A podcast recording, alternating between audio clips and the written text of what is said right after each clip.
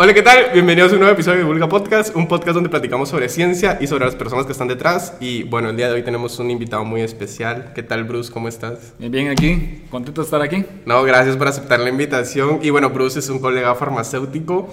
Así que bueno, hoy va a ser un podcast un poco diferente porque no vamos a hablar como de los artículos de alguien en especial, sino que vamos a hablar de un tema. Así que, ¿cuál va a ser el tema? Eh, el VIH y la vacunación. Ok, ok. Entonces, bueno, la idea de esto es primero la pregunta sería, ¿por qué no hay vacunas contra el VIH y ya hay vacunas contra COVID, por ejemplo? Es la pregunta que se quiere contestar al final de, este podcast. Y para eso, pues vamos a ver un poco de, la historia, un poco de qué es el VIH, tratamientos, vacunas, eh, perspectivas futuras y bueno, eso sería básicamente. Entonces, bueno, para hablar un poco de contexto histórico. Entonces, el virus ya tiene casi 40 años desde de estar así ya bien estudiado, por decirlo así. Fue en 1981 que aparecen los primeros casos de VIH en, jóvenes americanos y ya fue en 1983 donde ya se, pues, se, descubrió, por decirlo así formalmente, el virus del VIH.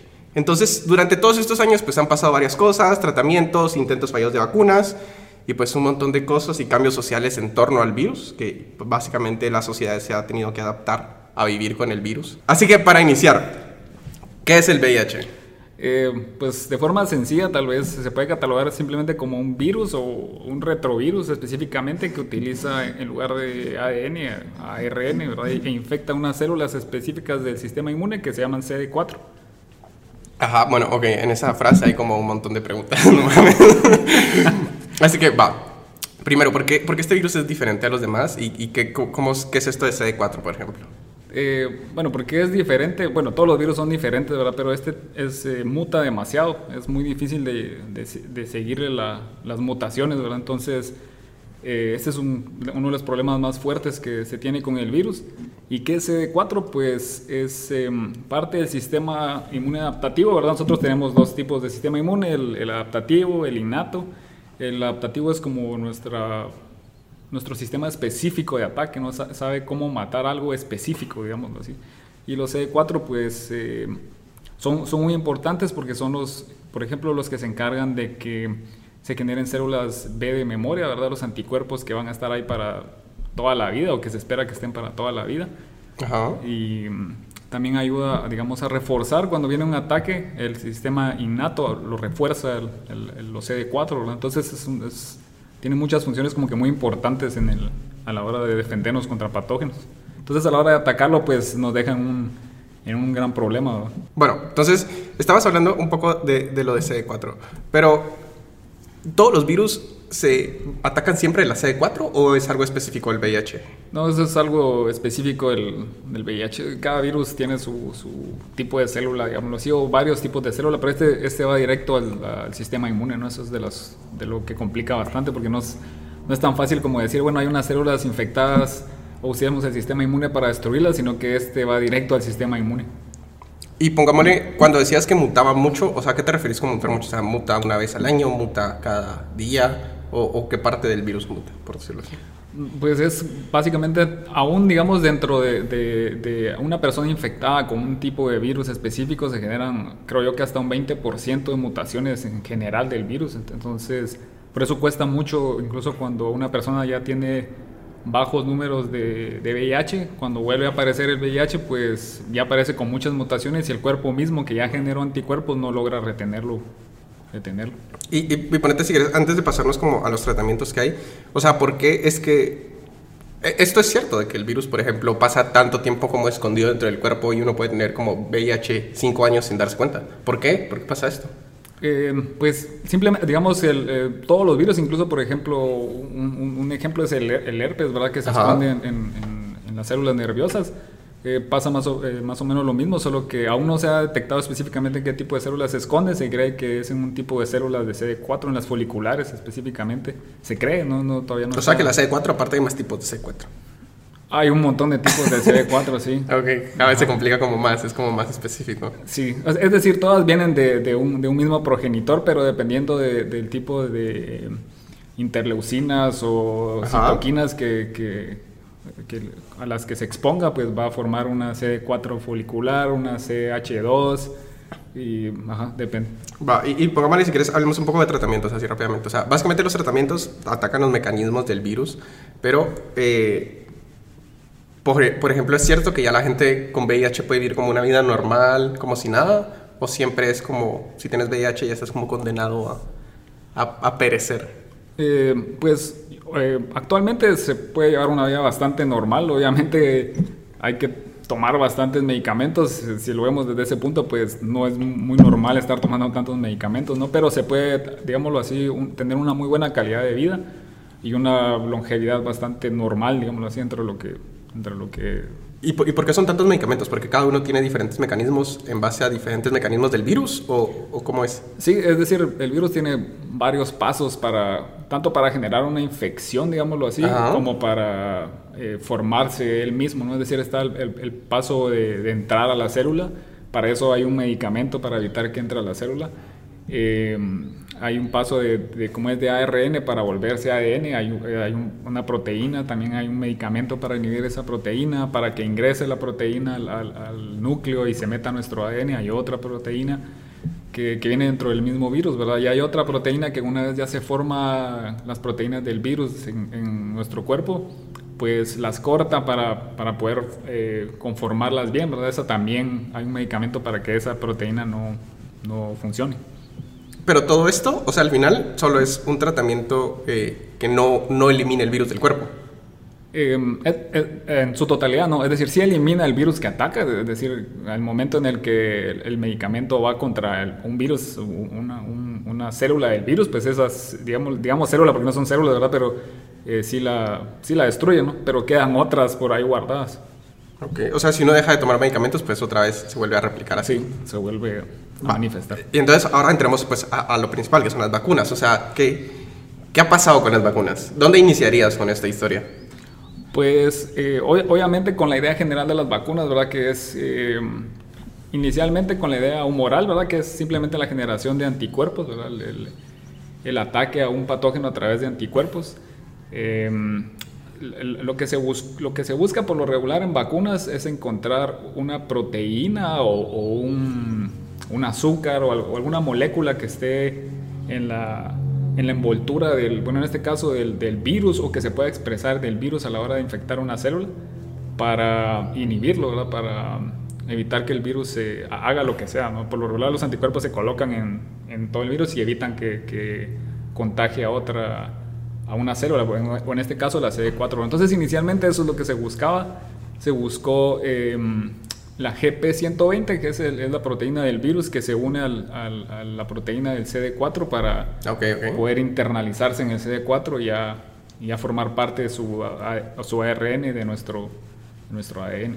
Pero ¿y qué hacía el medicamento? O sea, el, ¿qué hacía con la GDP120? ¿Qué, qué ya, pasaba ahí? Ya digamos que con la, la eh, simplemente se se busca, se busca in, in, eh, ingresar el GP120 en el, en el cuerpo de, de, la persona para que a través de ve ciertos vectores eh, que no son el VIH, ¿verdad? sino uh -huh. otro tipo de vectores. Y con esto que el, el, nuestro sistema inmune adaptativo reconozca el, el GP120 y genere anticuerpos. Algo tal vez que es importante de, de, de aclarar es de que cuando se, se da una vacuna no es como que a mí me dan una vacuna y en ese momento mi cuerpo genera una célula que genera esos anticuerpos. No, el, el, a través de, una, de unos procesos que se llama la recombinación BDJ y otro proceso que se llama eh, hipermutación somática, es que una célula ya, ya está en nuestro cuerpo que es capaz de reconocer ese, esa proteína y al momento de reconocerla pues se duplica y se forman células de memoria y eso, ¿verdad? No es que en el momento en que a mí me inyectan, ahí mágicamente de alguna forma mi cuerpo genera una célula que, que reconoce eso. No, yo ya la tengo que tener para poder formar eh, Ajá. ese tipo de, de, inmunidad. Pero, y hombre, todo suena muy bien. O sea, hasta se parece un poco a lo del COVID, de que te, te inyectan una proteína del virus y, y, tú, para que la puedas reconocer. Y, y, pero ¿y qué pasó? o sea, ¿qué salió mal? ¿Dónde se quedó ahí la cosa? Ajá, sí. o sea... Sí, no es que...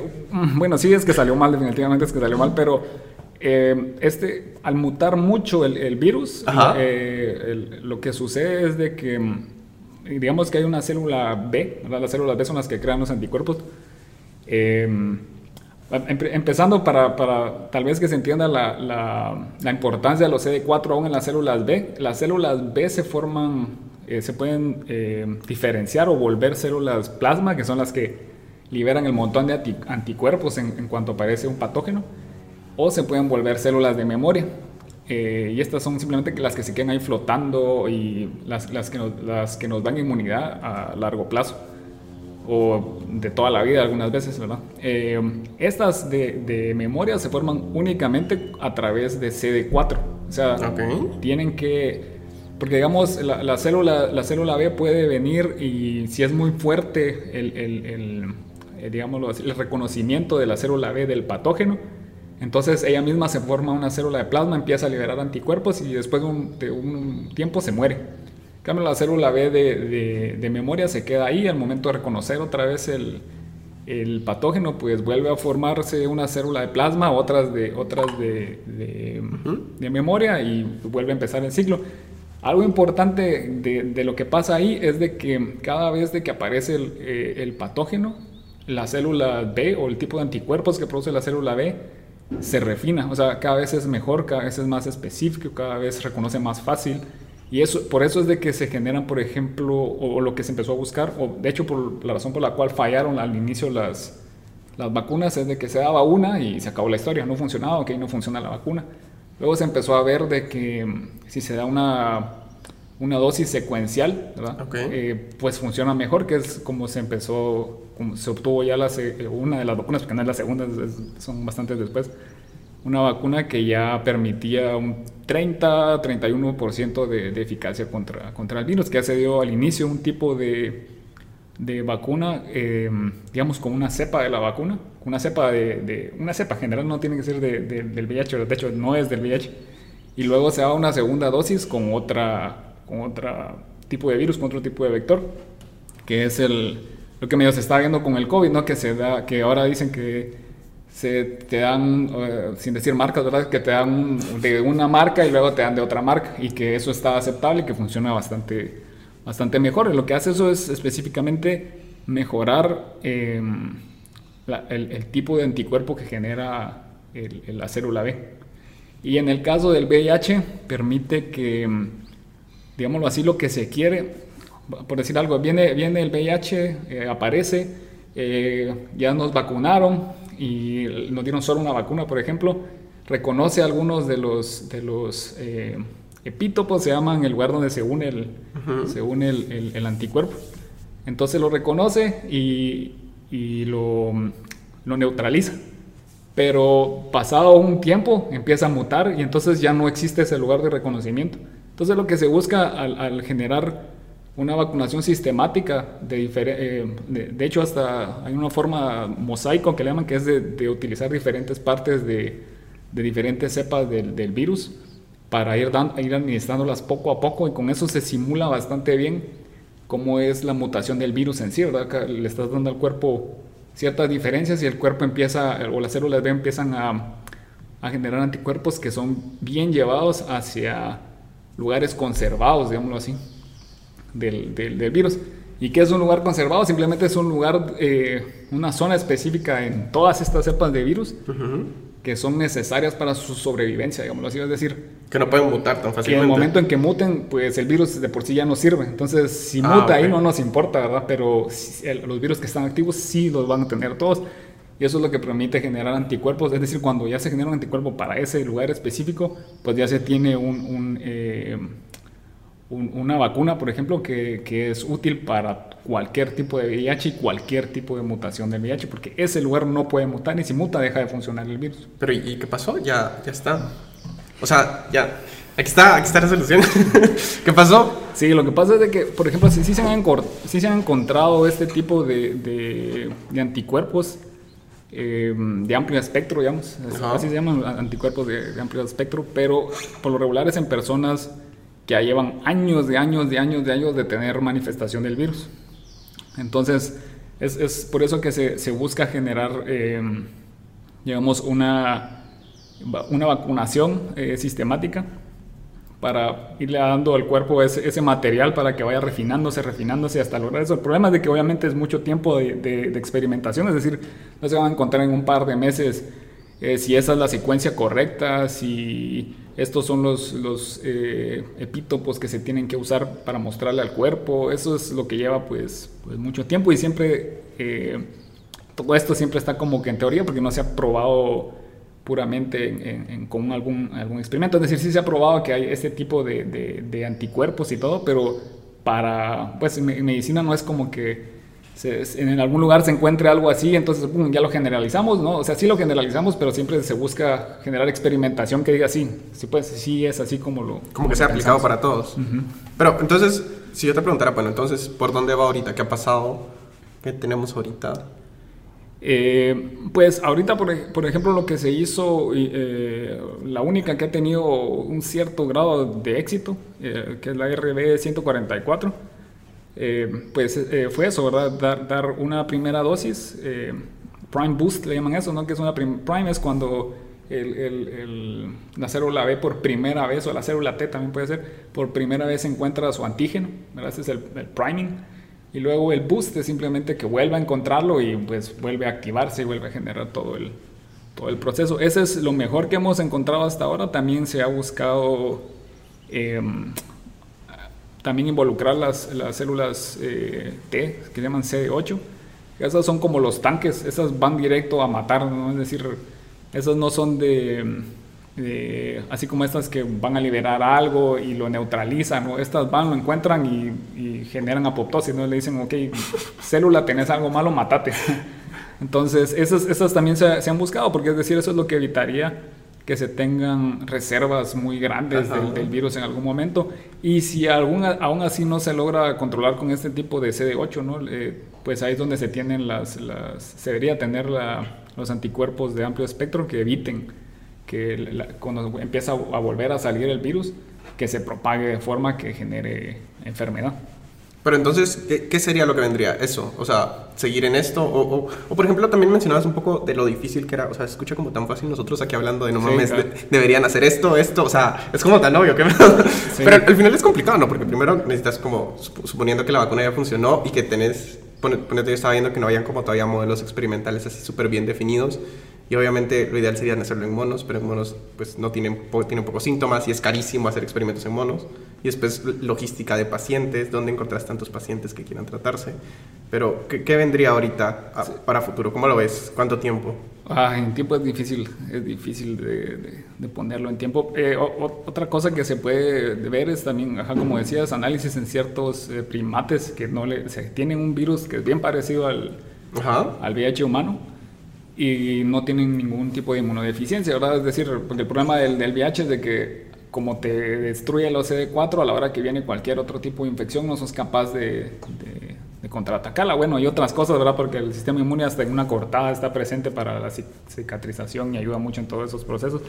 Pero no, estos primates no tienen ese, ese problema, ¿verdad? Entonces es de investigar por qué qué es lo que pasa ahí para, para, ver si se puede extrapolar eso que se encuentra ahí a, a una vacunación o algún otro tipo de, de forma. Entonces, al final, la, la pregunta sería, ¿cómo, ¿cómo, contestarías como en una frase? ¿Por qué no hay vacunas contra el VIH y contra el COVID sí?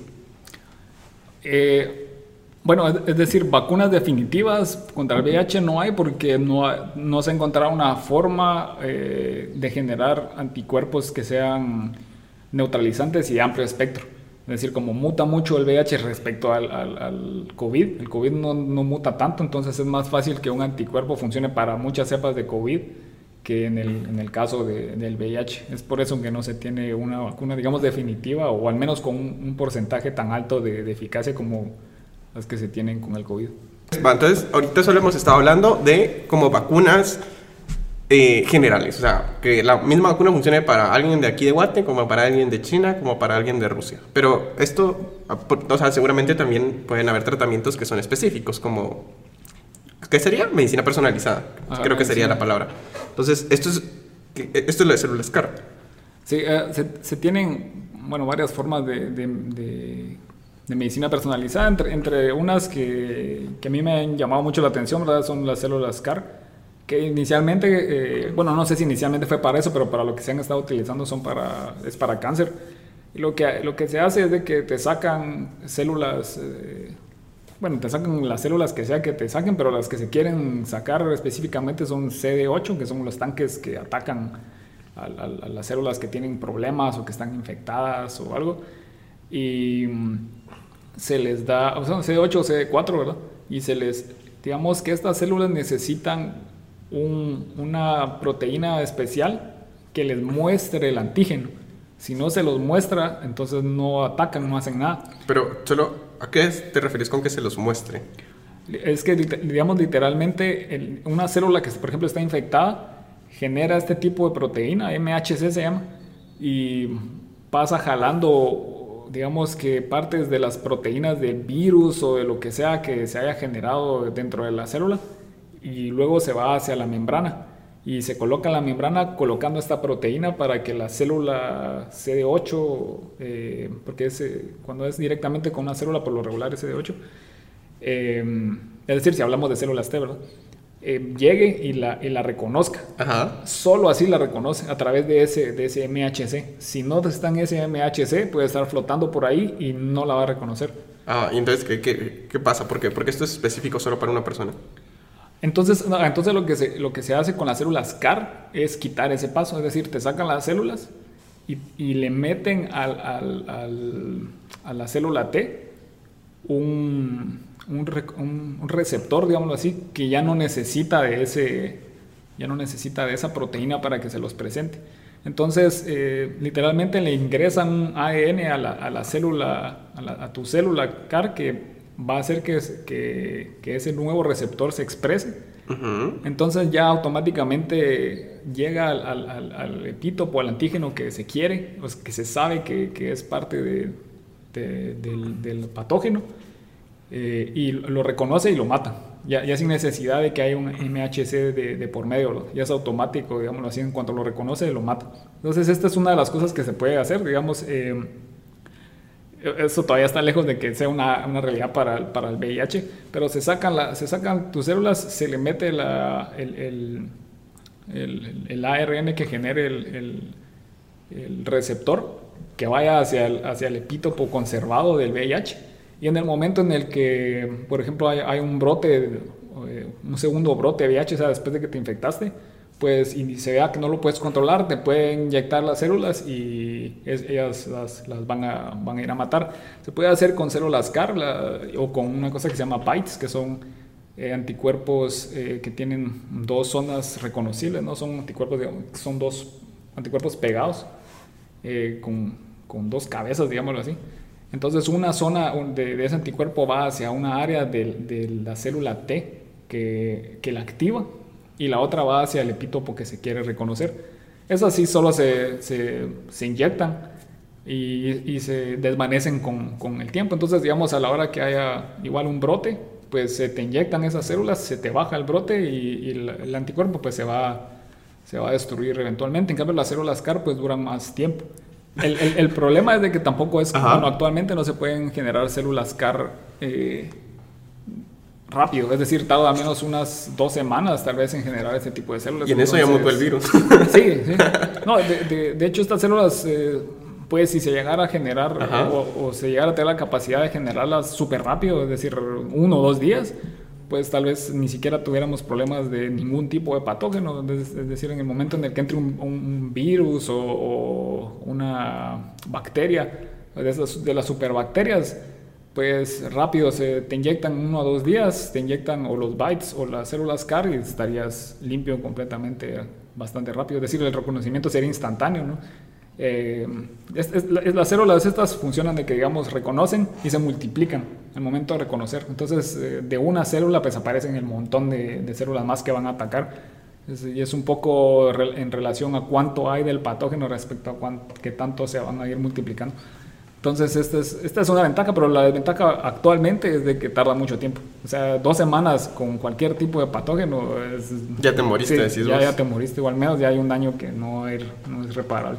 O sea, para eso ya te tuvieron que haber dado antibióticos y un montón de cosas para salvarte, ¿verdad? Y esto llegaría solo como que, ok, dos semanas que medio lo mantuvimos ahí vivo. Bien como el brother, ¿verdad? Probemos a ver si todavía funciona, ¿verdad? Pero, pero no es algo, o sea, si se llegara a una cuestión de tal vez unas 24 horas, yo sé que hay unos que 24 horas tal vez hasta es mucho, pero ya se podrían salvar un montón de días, pero actualmente no, actualmente tardan unas dos semanas en poder hacerse estas cosas. Bueno, ese sería el podcast de esta semana. Al final con Bruno pues nos pusimos a hablar de otro par de cosas y a divagar un poco y se nos olvidó grabar la despedida, pero ese sería el podcast de esta semana. Espero que lo hayan disfrutado y si quieren que hagamos como más cosas o hablemos así de cosas un poco random, pues escríbanlo y nada. Un abrazo. Los veo la próxima semana.